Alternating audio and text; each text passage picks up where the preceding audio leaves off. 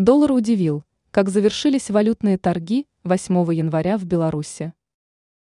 По итогам сегодняшних торгов на белорусской валютно-фондовой бирже БВБ доллар подешевел. И это произошло с американской валютой впервые с начала 2024 года.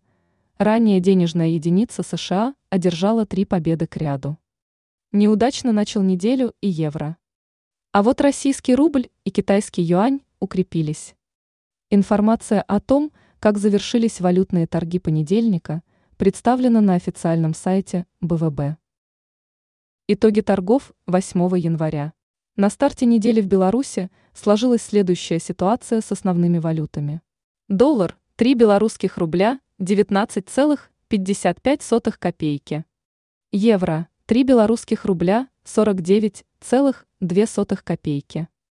100 российских рублей 3 белорусских рубля 51,7 копейки. 10 китайских юаней, 4 белорусских рубля 44,3 копейки. Как изменились курсы валют? Сегодня доллар потерял 0,31 пункта или 1 десятую долю процента. Евро стал дешевле на 0,93 пункта, минус 0,27% продолжив неудачную серию, начавшуюся еще в прошлом году. Российский рубль подорожал в третий раз подряд.